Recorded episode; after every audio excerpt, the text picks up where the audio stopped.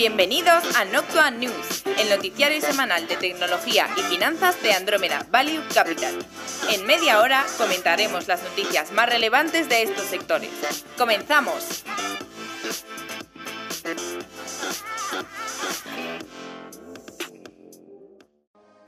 Bienvenidos a Noctua News, episodio número 26, temporada tercera. ¿Qué tal, Juan de Dios? ¿Qué tal, Antonio? ¿Cómo estáis? Muy bien, ¿cómo estáis vosotros? Muy bien, muy bien, todo fenomenal, buen tiempo, buenos alimentos. Pues creo que vienen unos días que se complica el tiempo, ¿eh? Me pareció leer, pero bueno, no sé, aunque esto del tiempo tampoco, tampoco... Está claro que la gente no ha venido aquí a escuchar hablar del tiempo. Vamos a sí, hablar de borrascas que se vayan a Antena 3. Vamos, venga, además esta semana tenemos mercados, que es un poco más largo porque ha habido bastante noticias, y luego ya el tema general, así que eh, vamos directamente, ni briefing, ni historias y, y al lío. Mercados. Bueno, pues en primer lugar empezamos con Janet Yellen, que solicitará una tasa impositiva mínima global. Eh, la idea es que los países impongan un mínimo impuesto global, que en este caso sería el 21% sobre las ganancias corporativas globales reduciendo la probabilidad de que las empresas se reubiquen en el extranjero, a lo que se sumaría eh, la medida de Biden para buscar aumentar el impuesto de sociedades del 21% al 28%, esto a nivel interno de Estados Unidos, ¿de acuerdo? Porque lo otro es a nivel internacional. Eh, bueno, por ahora están trabajando lo que es el G20 como primer comienzo para la implantación. El G20 son los 20 países más grandes del mundo por PIB. Y este 21% entendámoslo que son para ganancias extranjeras, es decir, que si alguien está, por ejemplo, una empresa residiendo en Irlanda y cumple estos requisitos, que en principio parece que serían a todas, pero bueno, supongo que al final acabará un poco por tamaño, eh, cumple el requisito de que en Irlanda está pagando el 10% en impuestos, pues la diferencia del 10 al 21, esos 11 puntos, los tributaría en, en Estados Unidos. Y bueno, pues así sería con la idea de evitar el dumping fiscal que bueno, si es que se entiende como dumping fiscal, eh, que evidentemente nosotros pues tenemos una opinión más laxa en cuanto a la idea de los impuestos, pero vamos, que es una puñeta para todos los países que tienen medidas impositivas menores y que lo que haría al final es que muchos pues estableciesen el 21 porque total, pues, pues ya, es decir, ahora la competencia sería el que estuviese más cerca del 21, ¿no? Pues el 23 tendría, que estuviese a 23 o 24 tendría menos potencia competitiva que que estuviese al 21 y, y así está el asunto. Esta noticia tenemos que contextualizarla dentro de lo siguiente.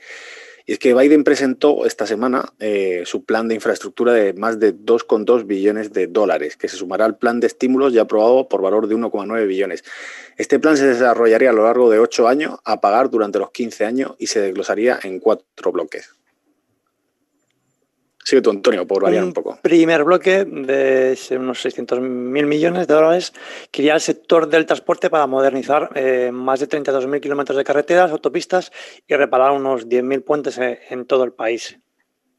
Un segundo bloque que costaría de 650.000 millones, que serían red eléctrica y banda ancha, de los que, bueno, serían 100.000 millones eh, para modernizar la red eléctrica, el suministro de agua o el acceso asequible a la banda ancha de Internet. Enfocado en las redes de telecomunicaciones eh, con la instalación de cable de alta velocidad y fibra óptica. Evidentemente, una ayuda pues, a los Verizon, a los AT&T y demás, que, que, entiendo que se filtraría por ahí. Y en segundo, pues otros 100.000 100 millones de esos 650.000 que sería para energías renovables, que incluye proyectos para lograr un 100% de energía limpia de aquí a 2035. Que bueno, pues sería la revolución del coche eléctrico, que prevé, entre otras cosas, sustituir el 20% de los autobuses de transporte escolar de todo el país por vehículos eléctricos, construir puntos de carga de coche eléctrico, creación de centrales eléctricas impulsadas por hidrógeno y las plantas de fabricación de batería, dos sectores que el actual presidente quiere que Estados Unidos domine y que es bastante importante en este aspecto, ¿cierto? Sí, es verdad. Además, ponía o resaltaba una cosa muy clara, comparaba la situación estadounidense con China, decía claramente eh, Estados Unidos está, ¿cómo era? Ponía como referencia los coches eléctricos creo que eran de producción estadounidense, decía que producían un tercio. Estoy hablando de memoria, ¿eh? puede ser que sean baterías o. Creo que es, que es coche eléctrico un tercio comparado con China y que eso según Biden pues no podía ser. Así que seguimos. Tercer bloque, 400.000 millones enfocado al cuidado de mayores. Y un cuarto bloque de otros 520.000 millones dedicado fundamentalmente a investigación, desarrollo y formación. Y aquí en concreto unos 300.000 millones irían para reactivar lo que es en concreto la industria manufacturera de Estados Unidos. Finalmente, a este plan de infraestructura le seguiría una segunda propuesta que se, que se, presentará a mediados de abril, centrada en un aumento del gasto social para mejorar la cobertura sanitaria o ampliar las ayudas fiscales a trabajadores, así eh, como la creación de 19 millones de empleos en 10 años vista. Desglosados por transporte y movimiento de material, con 8,9 millones de trabajos, el de construcción y extracción de materiales, con 1,6 millones, el de gestión administrativa y de oficina, con 1,2 millones, el de instalación y mantenimiento de redes, con un millón, y el de arquitectura e ingeniería, con 950.000 eh, nuevos empleados. Es decir, de estos últimos números son todos nuevos empleados, que se intentará que vayan a esos sectores. En total hablamos de unos 5,1 billones de dólares aprobados en los últimos 12 meses, bajo, tanto bajo el mandato de Trump como eh, bajo el mandato ahora de Biden, que sumaría un total de unos 7 billones y que, por ponerlo en contexto, multiplican por 8 lo inyectado por la Unión Europea contra la crisis del coronavirus. Aquí, eh, ¿queréis comentar algo el tema este después de. Bueno, lo hemos detallado bastante. Sí, después de dar toda la, toda la batería de. todas las cifras. Hola, aprovecho este minuto para agradecer a Andrómeda Value Capital, el fondo de inversión líder en tecnología, el hacer posible este podcast. Andrómeda Value Capital es un fondo de inversión que cuenta con la máxima valoración Morningstar, ha sido reconocido en medios de prestigio, invierte mayoritariamente en empresas tecnológicas en Estados Unidos, no tiene compromiso de permanencia y el importe mínimo para contratar es simbólico, de 10 euros. Si estás pensando en invertir a largo plazo, contacta con Andrómeda Value Capital por email en info@andromedavaluecapital.com. Andrómeda Value Capital, análisis de datos para la inversión inteligente. Tengo ideas un poco mixtas. Eh, a ver, soy bastante escéptico siempre con los planes estos intervencionistas, bueno, no intervencionistas del gobierno, estos paquetes de ayuda de esta manera, pues siempre soy más partidario, bueno, ya se me puede entreleer un poco como pienso, de, menos este tipo de ayudas, sin más dejar libertad a las empresas y cada uno decida como quiera. Sí que es verdad que, por ejemplo, la parte eléctrica es muy cierta, que China lleva una ventaja importante respecto a Estados Unidos y eso es algo muy nuclear. Eh, entonces, bueno, hay, hay una... No sé si los incentivos es lo mejor, pero vamos, al menos que se desarrolle es importante. Y he hecho bastante en falta un aspecto de ciberseguridad, pero bueno, eso debe ser que como no vende, pues no, se ha hablado. Supongo que habla algo ahí dentro del paquete de infraestructura por la parte de redes, ir algo de ciberseguridad, pero vamos. Sí, para mí lo importante dentro de lo que nos concierne a nosotros es la parte de chip, que también había, parte de semiconductores, que había cierta ayuda. La parte de coche eléctrico, como bien dices, que va, o sea, Estados Unidos y Biden en concreto reconoce que van por detrás y que eso tiene que cambiar. Sí que es verdad que, bueno, pues depende un poco de quién sea, o sea, quién dirija esto, ¿no? Si es realmente el Estado, que normalmente no funciona igual de bien que cuando va por el sector privado por propia demanda orgánica del mercado, ¿no? Eso estoy de acuerdo contigo. Eh, luego, una cosa importante es un apunte, es con respecto al sector, o sea, la, primera parte eh, que no hemos profundizado y era la subida de impuestos a corporaciones de 21 a 28%. Esto normalmente, pues hombre, ya sabemos todos que tiene... Bueno, eh, lo, importante es que, que, dentro de la administración se comentaba que todo este plano creo que hasta un 50 o un 60% de este plan se va a financiar con esa subida de impuestos a corporaciones del 21 al 28%. Curioso que dentro del propio partido eh, hay cierto escepticismo y cierta animadversión a subir tanto los impuestos. De hecho, hay una ala más, una más conservadora, como hay dentro de todos los partidos.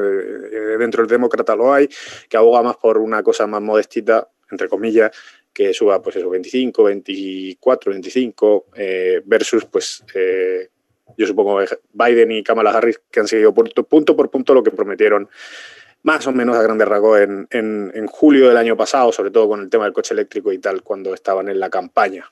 Entonces, ¿esto en qué deriva? En que probablemente parte de esa financiación tenga que venir con de impuestos mm, generales, a, que es lo que viene ahora después. Y en ese sentido, también, que, también por terminar de hacer la contextualización, eh, está pendiente de aprobación por parte de las cámaras. O sea, y precisamente es un poco siguiendo la línea de reflexión que estás haciendo, Juan, de que aquí se va a necesitar el apoyo de, republicanos, no solamente de demócratas, para que esto. No, no, no. no, eh, con. con eh, creo que lo pueden pasar fácilmente, creo que son 51 votos y hay una especie de, de, fórmula por la cual lo pueden pasar. O sea que no hay problema a la hora de. O sea, no, no, hay ningún. Eso olvídate. Si quieren pasarlo, lo van a pasar. Lo que se está discutiendo es si lo pasan como un solo bill o como dos. Mm. Porque ah, el tema es que es, va un poco los tiros por lo que comentaba antes. De, oye, el Partido Demócrata sí es muy pro inversión del Estado, muy pro subir impuestos, muy pro justicia y libertad enmascarada pero eh, hay, hay segmentos dentro del, del, mismo partido. Entonces, pues oye, tienen que, ver cómo pasan eso. En principio no hay problema para la mayoría de las cosas y, no, no, no, dependen del Partido Republicano, ¿eh? Nada. De, hecho, de hecho, el otro día estaban discutiendo precisamente eso, porque ellos se tienen allí como la fórmula similar española del decreto ley y precisamente estaban divagando sobre ese asunto, si hacía falta o no. Y, vamos, no hace en este caso ¿eh? concreto. Sí, sí, no, Estaba leyendo que no hace falta. ampliamente sobre el tema, o sea, de manera extensa y no. No hace falta. Sí, de hecho, eh, a nivel de, bueno, a, raíz de lo de los impuestos del tanto por ciento, eh, que evidentemente, sí, hay una parte del ala eh, democrática que no es partidaria de subirlos tan alto, así que yo también dudo que al final acabará, lo más lógico es pensar que acabará en un término medio.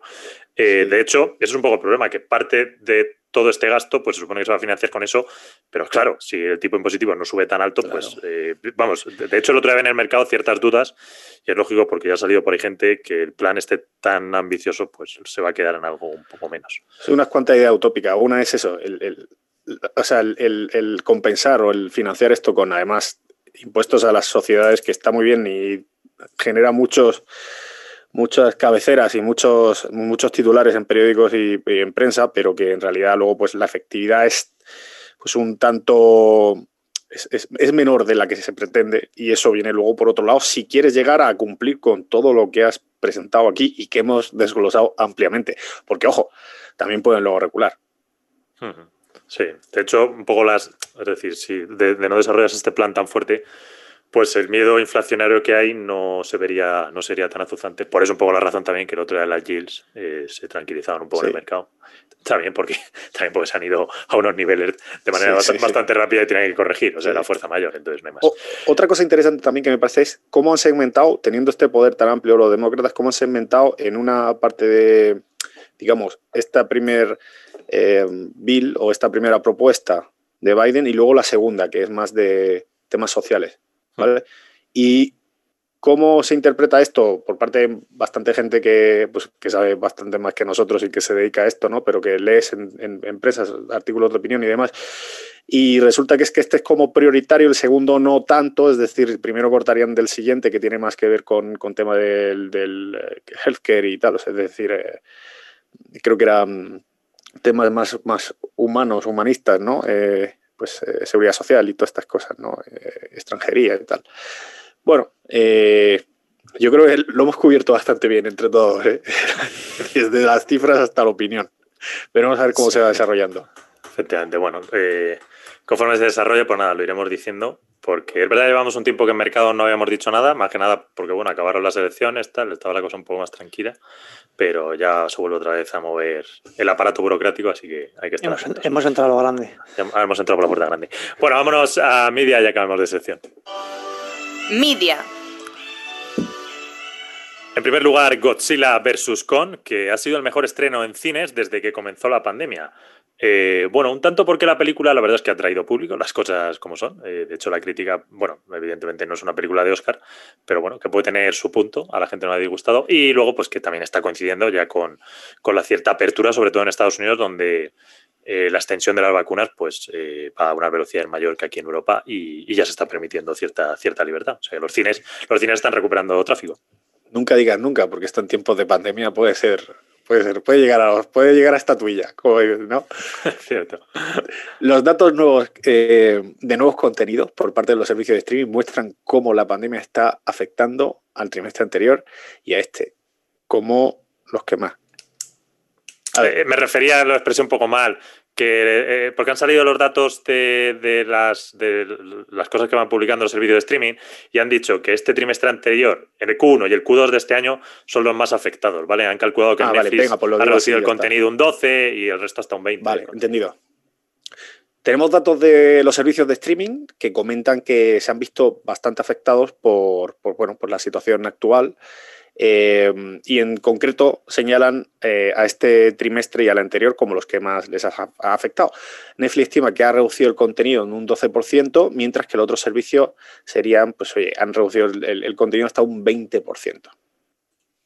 Y eh, por otro lado también Netflix em, habría pagado 450 millones para hacerse con los derechos de Knives Out, eh, película, obviamente, y producir dos secuelas al respecto. Es una película de, misterio, básicamente. Sí, es como el, como el culo llevado al cine tenía la, o sea, participaba, ¿no? Quiero recordar. Sí, ¿cómo se tradujo al eh, español? Eh, cuchillos fuera o algo así. ¿Cuchillos fuera? Hombre, directamente así es eh, literal. ¿Cuchillos fuera? No, no, no, claro, es decir, eso te voy a decir, el literal no me suena. ¿Cuchillos fuera? ¿Puñales por la espalda? Puñales por la puñales por la espalda. Cierto, cierto, cierto. esas traducciones, esas, esas, traducciones español-inglés, que es bueno, me el nombre. Cogió, cogió Google Translate y dagas, se dagas voladoras. dagas voladoras, seguro lo... Eso es como era, eh, eh era? Navajas, no. Eh, puñales por, la espalda. Puñalas por la espalda. Muy bueno. Entonces, bueno, la película era entretenida, no sé si lo vimos. Pues, salía nada de armas y. Eh, yo la vi un día en el tren, que me la descargué. Tenía buen reparto, era entretenida. sí, sí, estaba bien. Estaba bien. escucha, pues han pagado 500 millones por esto. Bueno, a, ver, realmente por, por. 450, ¿no? 450. Claro, realmente por poder eh, darle vida y hacer eh, dagas por la espalda, dagas por el pecho y así, secuelas. Navajazos en el callejón bajos. Sí, pero que mi pregunta, porque de hecho es Lionsgate, eh, la productora que estaba por detrás, la ha comprado Lionsgate, no, no, lo te he apuntado, lo estoy diciendo de memoria, en coproducción con otros más pequeños. pero luego mi pregunta, cuando vi el otro día esta noticia, digo, 450 millones por quedarte los derechos estos, a ver, que no deja de ser un crudo, pero narices, no puedes desarrollar algo internamente que sea parecido sin tener que pagar. O sea, no sé, me parece que la IP como que la han pagado muy alta, ¿no? Para, para o sea, ¿te refieres que tampoco... a, fusilar la idea? Sí, pues a ver, pues fusilar la idea sin pagar derechos. ¿Cuántas películas han hecho de Sherlock Holmes sin pagar derechos exactamente de Sherlock Holmes, ¿sabes? Sí, sí. O sea, no sé. Bueno, se supone que... O sea, es que creo, creo que la, la, pregunta es buena, pero yo creo que ¿cuántas películas cutres han hecho de Sherlock Holmes sin, llamarse Sherlock Holmes? Yo creo que abundan, claro. No, lo que quiero decir es que creo que han tenido que quedarse parte de producción más seria, porque 450 millones simplemente por derechos es muy alto. Sabes que la noticia no debe estar bien lo que ha salido, porque es decir, 450 millones, vamos a ver, dices que Marvel se compró por 3 billones hace unos años. Bueno, es verdad que era otra época. No, 450 millones por Knives Out es porque te quedas producción, no porque te quedan los derechos. Muy alto. Eso o hay una burbuja de los derechos del carajo y no lo hemos, detectado. Que tampoco. No creo, yo creo que, bueno, estará ahí en, mitad también. Estás comprando la película en tiempos de pandemia para que además la puedas o sea, el contenido, bueno, se está eh, pagando alto. Claro, por eso, o sea, estás en un mercado caro y si encima, como tú dices, pues puede haber algo de producción por detrás, pues bueno, pues ahí está. Esto veremos, es que al final lo que parece que, está caro, si consigues hacer de aquí unas cuantas secuelas y además una serie y, algo así palomitero, pues ya lo has pagado. fíjate, estaba, estaba, viendo y, recaudó en torno a 300 millones. Cuchillos fuera. cuchillos, cuchillos fuera. Bueno, es eso, es eso, o lo han vendido en plan con los non-fungible tokens, que bueno, ahí pues como puedes poner el precio que quieras, pues habrán dicho, mira, te vendemos un NFT de Knives Out y... Y, ahí el otro día que Tom Brady, estoy de broma, estoy de broma, por favor. Quarterback este, el quarterback este famoso de, Estados Unidos, que estuvo con los Patriots muchos años y luego se fue a otro, otro equipo, creo que volvió a ganar, ¿no? Eh, el de los Bucaneros este. Eh, sí. Está con los pero estuvo con los Patriots, ¿no? sí, sí, sí, muchísimos años. Que fue pues eh, creo que va a sacar una algo relacionado con los NFTs, con estos los tokens, relacionado con firmas de famosos, entre los cuales pues se encuentra el mismo. Sí, ¿no? Algo así como un, un, un, movimiento similar al que hicieron eh, al que hizo Jay-Z cuando sacó el, el uh, Tidal. ¿No es Tidal? No, Tidal no. La que vendió, la que ha vendido ahora Square. De música, sí, sí, tía, Exactamente. A ver si no se la colocan también. Después de. En fin, vamos a seguir. Interesante. ¿Eh? No, interesante, interesante eso último, no, no, me he enterado. Sí, sí. Bueno, es que lo he leído ahora mismo antes de empezar, estaba repasando. Eh, Amazon Audible contrata a Zola Mashariki como jefe de Audible Studios. Amazon comenta que espera doblar el personal de Wondery en 2021 de 80 a 160. Wondery fue el estudio de podcast que compraron recientemente. Sí. Eh, de hecho, bueno, con lo de Audible que ha hecho Juan de, es decir, porque para, vamos, para que lo entienda la gente, pues si no, esta noticia no se va a entender en contexto. Básicamente lo que están haciendo es darle más fuerza al contenido, ¿vale? Van a, van a un movimiento un poco de Spotify de que los, de dar ellos contenido propio para que la gente utilice Audible y no utilice a los competidores. Y, bueno, en estrenos de streaming, pues esta semana no era nada interesante. Eh, lo único que he encontrado así un pelín interesante, aunque bueno, es del día 7, del día 7, el documental de Netflix. Esto es un atraco, el mayor robo de arte del mundo, que bueno, lo ponen bien. Y pues nada, un poco de contenido. ha, habido una noticia que, sacaban Apple, eh, que, no, que normalmente no comentamos mucho de Apple, pero Apple había firmado con John Stewart, creo que era una especie de docuserie o algo así, eh, que salía para finales de este año. Pero bueno, pues tampoco, no sé, como todavía tampoco se publicaba, pues tampoco le di mucha mayor relevancia. Pero vamos, que está ahí invirtiendo. Eh, perdóname, pero ¿quién es John, John este? No, no, Apple no, pero haber dicho con John, este que John Stewart, es que creo que es, no sé si es un... Espera, te lo voy a mirar. Sí, míralo. Pues hablando de Apple TV, eh, la verdad es que yo lo tengo porque, bueno, como te compras, eh, en cuanto te compras algún dispositivo de Apple, es, un, es un, Este ha tenido un late, late night show y, ah. es un. Pues esto de comedia, también comentador político. Ah, vale. Bueno, pues hace, varias cosas. Debe ser. Eh, debe tener fama allí en Estados Unidos. Un Jimmy Fallon, ¿no? De, este tipo. Sí, yo creo que no, no es tan internacional, pero debe, debe, o sea, tiene bastante repercusión allí, porque lo he visto por varias, varias fuentes y demás, y que lo cubrían así como algo en plan, pues que podría salir bien y tal, y que demostraba un poco que, pues que Amazon, o sea, que Apple estaba ahí invirtiendo, eh, pues bueno, y nada, que lo, que lo estrenaba en septiembre ya, pues, pues ya nos llegará, o a aquellos que sean suscriptores de Apple, pues le podrán echar un ojo, entiendo. Eh, estaba diciendo nada porque, bueno, yo no suelo ver mucho, porque tampoco es que te dan tanto contenido, aunque hay algo de contenido no es malo. Porque no tenemos tiempo, pero. Es otro de los factores, porque una serie tardó un mes y medio en acabarla. Eh, bueno, ya dije que está de For All Mankind, por toda la humanidad, me parecía bastante buena, sobre todo las partes del espacio, las, partes en las que están en la Tierra son un truño. Pero el otro día empecé, no sé por qué, bueno, pues tenía un viaje tal y me puse la de Defending Jacobs, eh, defendiendo a Jacob, que la verdad es que está, está, bastante bien. Es una miniserie de 7-8 capítulos y no la he acabado, me queda el último, que pues lo mismo esta noche ya me la acabo, pero la verdad es que está, está bastante entretenido. O sea, que una cosita idea porque que sí, eso me gusta. O sea, que la, que la, escala de Flavio la ponemos ahí arriba de recomendación, ¿no? Sí, bueno, no es que mi escala tampoco sea mucho de fiar, pero, pero bueno, creo que, esta, creo que esta no está mal, ¿eh? a la mayoría de la gente le debería gustar. Y bueno, pues nada, vamos con gaming. Gaming. El juego más vendido de la semana ha sido Monster Hunter Rise. Este es nuevo, esta es la primera vez que aparece en, Vamos, pero yo creo que esto es apoteósico. Sí, de hecho, bueno, como es japonés, eh, bueno, aunque la saga Monster Hunter vende como churros. Vosotros sabéis que esto es bastante curioso. En Japón, cada vez que sacan un Monster Hunter, un. ¿Cuál era el otro, macho? Eh, ¿Muere un gatito? Un Dragon Quest. No, de juegos. Y no sé si es un Animal Crossing. Tienen que declarar ese día fiesta nacional. Porque la gente, hay un absentismo del 80% más o menos. Jesús.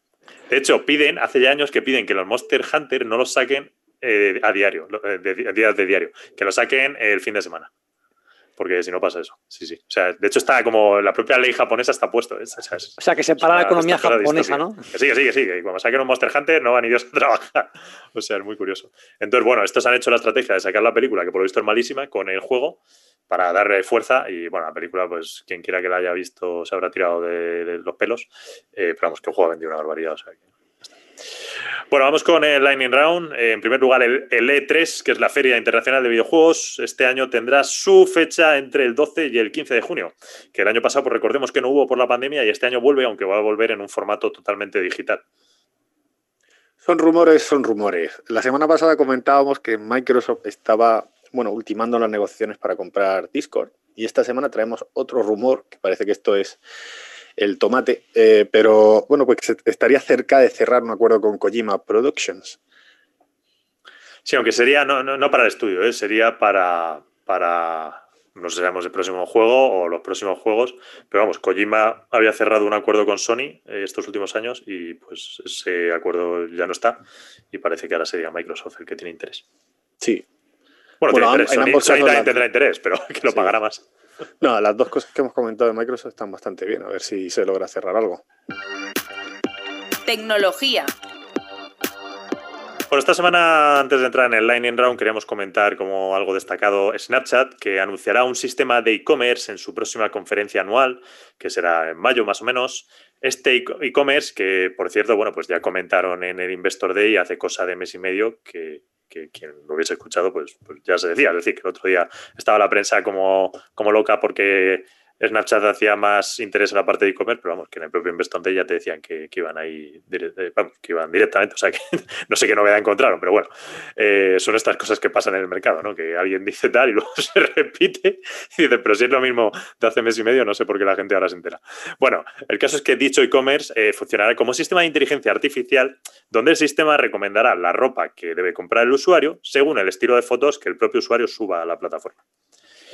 Esto la verdad es que es bastante interesante porque llevamos varios años, tal vez Stitch Fix es un poco la que más ha intentado vender un poco esta idea, eh, la propia Amazon con su solución que lleva dos intentos, uno primero que cerraron, otro segundo, Amazon Warehouse, no, perdón, Amazon, sí, ¿cómo lo llamaron? ¿No llamaron Warehouse? No, pero Warehouse era parte de 3P, de third party. Eh, bueno, no me acuerdo cómo lo llamaron. Pues eh, estás, hablando de, moda, de retail. Amazon, Fashion. Es que ya no sé si es la nueva, Amazon Fashion. Esa es la nueva, ¿no? Antes tenía otro nombre y que lo cerraron. O sea, sí, pero antes Amazon Fashion y lo cerraron, creo. Ah, vale. Bueno, pues ahora tiene otro nombre que sigue también por ahí y el caso es que tampoco se oye mucho. O sea que no. Pero bueno, es la idea de, teóricamente de utilizar la inteligencia artificial para, para venderte la ropa que ponerte. Y Stage Face, que bueno, sí que es tal vez en el sector el que tiene más nombre y a su manera funciona. Y bueno, Snapchat ahora quiere utilizar más poder de su plataforma eh, y emplear elementos de inteligencia artificial para recomendar esto. Con lo cual, sobre todo lo interesante es que ya por fin estamos, porque en la parte de SaaS sí que se está viendo claro todo el, todo el tema de inteligencia artificial, ML, cómo se tiene funcionalidades. En el resto del mundo, pues hasta ahora ha sido más cosa de hype que de utilidades reales. Pero creo que poco a poco ya empezamos a notar como si las compañías sí que, bueno, pueden estar empezando ya a darle de cierta manera alguna utilidad que a nivel usuario sea, sea palpable. Sí, bueno, va poco a poco. También tienes o sea, ejemplos que están ya en el mercado, aparte de este. Este era curioso porque creo que la estaban metiendo, o sea, funciona a partir de, dentro de, de la parte de exploración dentro de Snapchat, lo tenías ahí y era a partir de fotos que tú mandabas y que te recomendaban amigos y cosas. Bueno, estaba chulo, pero bueno, lo, que quería decir era, por ejemplo, Lens, el de Google Lens, también hace en cierta manera algo similar, ¿no? Cuando enseñas cierto producto y te envía a dónde está ese producto y demás, ¿no? Que además lo utilizan de forma muy versátil, con distintas aplicaciones, también para textos, para... Eh, o sea, Google también está haciendo sus cosillas por ahí. Mm. Eh, bueno, está, está, está interesante, la verdad. Sí, bueno, de hecho, no por ahí ML, o sea, no por inteligencia artificial Machine Learning, sino por la parte de realidad aumentada, que es un poco igual. Es decir, llevamos dos años con un hype de realidad aumentada, inteligencia artificial y tal, que bueno, realidad aumentada todavía menos si cabe. Inteligencia artificial, pues en la parte de SaaS, de software, sí que tiene sentido, pero en estas compañías, pues no tanto. Pero bueno, Google con la parte de AR, en lo que era Google Maps, sí que lo han implementado y funciona bien. Otra cosa es que la gente lo utilice, que luego tampoco, pues cuando utilizas Google Maps no pones la cámara para que te, indique justo con flechas. al final miras, miras el mapa tal cual. O sea que, bueno. En fin, es un poco esta barrera que con el tiempo se acabará rompiendo, pero, pero, pero cuesta. Sobre todo por el hype de la gente que, bueno, muchas veces no está tan justificado.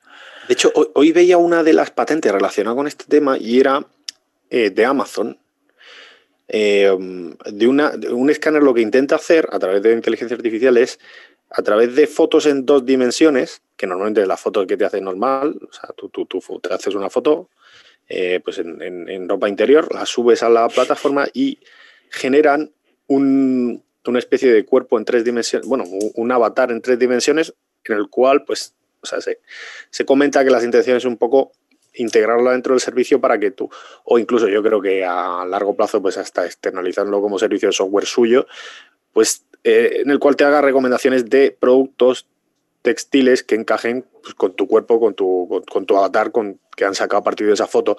Porque siempre hay, está siempre la fricción esta que comentabas tú muy bien, o sea, sobre todo en el caso de Stitch Fix, que es tú tienes que estar, o sea, tu cuerpo cambia, hay veces que estás más, más, y lo digo además por experiencia personal, ¿no? Pues hay veces que estás más, más sanote, otras veces estás más, pues coges unos cuantos kilos. Todo este problema que tienen en, este tipo de compañías es el tema de actualizar precisamente tu avatar en línea, además de otros variados como por ejemplo que tienes en el armario, ¿no? Para que las recomendaciones no te estén recomendando cosas. Bueno, hay una serie de cosas que están ahí trabajando para ver cómo solucionarlo y, y bueno, sin perder un poco también la cabeza que a veces también, que también pasa, ¿no? Intenta inventar de nuevo la rueda. Tu, Vamos estilista con el- online. ¿Qué, Vamos con el... ¿Qué dice Antonio? Tu, tu estilista online. Tu estilista Sí, online. eso, eso es lo que te vende eh, Stitch Fix. Sí, pero Eh, fíjate que, que- que están apalancados ahí, siguen con, con- con personas. Es decir, que, o sea, los dos problemas estos que he comentado no los solucionas con. Es decir, que queda, ¿no? Son dos. Hmm. O sea, cómo mantienes tú tu avatar actualizado y cómo, cómo haces el match con los, con los, con la ropa que tienes en tu armario para que no te estés recomendando. Por ejemplo, ¿eh? son cosas muy, muy simplistas, o sea, muy simples, pero que, que sí, que pues siguen ahí poco a poco haciendo cosas, ¿no? Sí, de hecho... eh, Y, y lo de la foto va un poco por el, por el primer tema de ello, ¿eh? que es, oye, me he puesto más gordo, pues me hago otra foto y me saca mi avatar actualizado sin yo tener que estar dándole las medidas de cintura, cadera, pierna, etcétera. Que es interesante, ojo. ¿eh? Eh, me, voy a, desviar un pelín de esto, pero es que, por ejemplo, porque está muy bien, eh, y es una cosa que he pensado muchas veces de la parte de, las funcionalidades de inteligencia artificial. Por ejemplo, yo cuando pido por Globo por Uber Eats, hay un ingrediente que yo no puedo comer. No puedo comerlo porque me sienta mal, ¿vale? Eh, de hecho, es un ingrediente relativamente común y tal. Entonces, si alguien estudia mi historial de pedidos, ve que yo ese ingrediente nunca lo pido. Nunca, ¿vale? Entonces, sería bastante fácil con una pequeña inteligencia artificial, un algoritmo súper sencillo, el que puñetas no me esté recomendando Uber Eats ese mismo tipo de comida, porque es que yo no la puedo comer, ¿sabes? Y es súper fácil. Entonces, eso es, por ejemplo, una funcionalidad de inteligencia artificial que es relativamente sencilla de implantar y que, sin embargo, ni siquiera está implantada. Entonces, es un poco los límites, por eso lo del estilista, que sí, eh, online, pero que detrás hay un tío todavía, ¿no? Que es lo que le pasa a Stitch Fix. Entonces, Realmente esa funcionalidad la podrías aplicar casi con un VLOOKUP en, en, en Excel, pero... Sí, index match- totalmente. Index match y, y- o sea, tampoco hace falta Absolutamente. O sea, luego por vender que es inteligencia artificial, pero es que narices. es- sí, sí, una macro de Pero bueno, que dándole la vuelta, es- hoy se vende todo con inteligencia artificial cuando lo que hay por detrás, pues muchas veces casi que no lo es, ¿no? Pero bueno. El otro día me hacía mucha gracia, pues ponía un meme de todo el sistema financiero del mundo, o sea, es típicas tota aguantando la bola mundial y por debajo Excel. Excel, bueno, desde luego. Bueno, venga, vamos al lightning round, que si no se larga esto mucho. Eh, la Corte Suprema Americana reconoce la legalidad del, em- del empleo de Java eh, por parte de Google sobre la construcción de la open source de Android, que era esta disputa que llevaba con Google, que bueno, es la propietaria de Java, propietaria relativamente porque bueno, Java en su parte es open source, se puede utilizar por terceros sin problema. Entonces, bueno, pues decía Oracle en su momento que Google tenía que pagar una parte a, a la propia Oracle por el desarrollo de Android y ahora ya la Corte Suprema ha dicho que no. Asociación de Verizon con AWS Outpost para la gestión de 5G de borde. Y aquí mencionar a Corning, el proveedor de dispositivos de Apple, como uno de los clientes que ya están usándolo. Y SoftBank que paga 2.800 millones de dólares para adquirir una participación del 40% en la, de la empresa noruega de automatización de almacenes llamada AutoStore. Esta empresa de gestión logística permite a sus clientes eh, hacer una optimización de, su- de sus almacenes, eh, incluso hasta cuatro veces, eh, maximizándolo, sí, maximizándolo de tal manera que permite multiplicar por cuatro veces la capacidad del mismo espacio que tenía previamente. Twitter supuestamente sostuvo conversaciones durante los meses pasados para adquirir la red social Clubhouse, valorándola en 4.000 millones de dólares. Pero bueno, acabó descartando la operación, eh, o al menos eso es lo que ha salido por ahora. Eh, no sabemos si lo mismo retomará negociaciones. Recordemos además que en enero de este año Clubhouse pues, eh, recaudó por última vez aproximadamente 100 millones en su última ronda de valoración, estimando que en su última ronda de financiación, perdón, estimando que se valoraba en unos mil millones. O sea, que habría pasado de mil millones a cuatro mil millones. De un billón a cuatro billones. Que Clubhouse es esta red social de, de- de audio, para el que no no la conozca todavía. Y además tiene sentido, ¿no? Porque Twitter ahora le está dando más Mm. bombo, está pues haciendo más inversión y dándole con bombo y platillo a la de Spaces y tal. Sí. Entonces, parece ser que, que, pues, que se, no, no llegó a buen puerto la negociación y de ahí que Clubhouse esté levantando pues, dinero y Twitter esté haciendo la inversión por su cuenta. Yo creo al- algún día de estos tenemos que hacer un, un podcast de, de, Noctua en, en Clubhouse ¿eh? y, lo, y lo inauguramos a lo grande. Eh, bueno, Sí. Bueno, ahora, Luego, ah, no, no, es que el problema es que no todo- toda la gente lo tiene. Cuando esté rolada en Android tienes claro, ese es el tema que viene a solucionar un poco. Facebook. Que eh, a colación de esto vamos a unirlo aquí en mitad, a pesar de que queda otra noticia de Clubhouse, pero es que está probando Hotline, que es un producto Hotline, que es un producto de Q&A, de preguntas y respuestas que mezcla funcionalidades como las de Clubhouse e Instagram Live.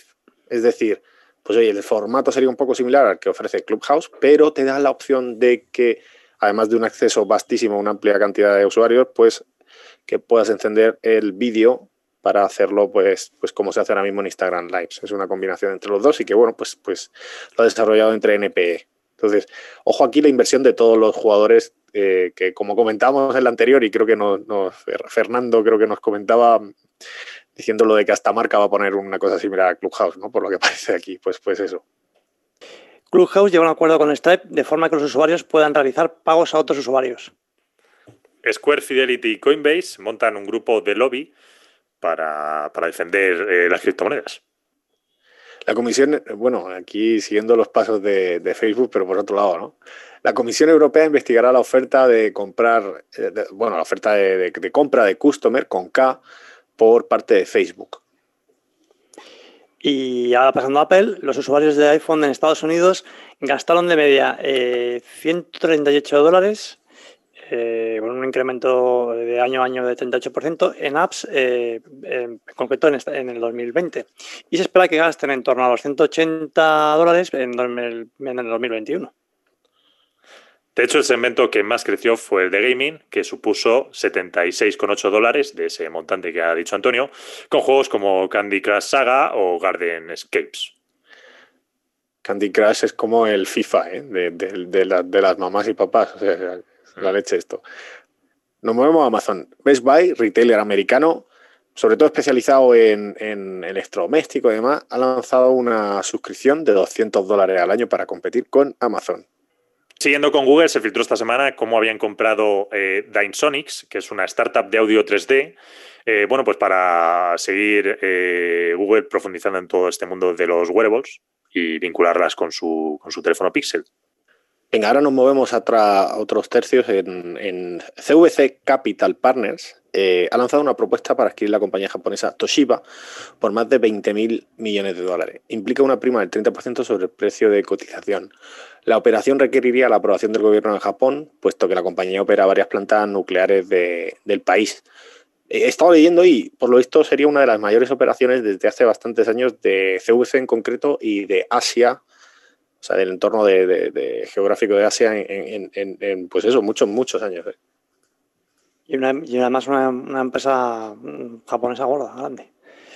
Eh, por otro lado, la cuota del mercado de publicidad en Estados Unidos de Amazon habría aumentado del 7,8% al 10,3%. Y la plataforma de cloud en IBM, preparada para la industria financiera, se lanzaba por fin esta semana, que sería la primera vertical que ya lanza IBM en su lado del cloud. Facebook está probando códigos QR y links para realizar pagos de persona a persona en Estados Unidos.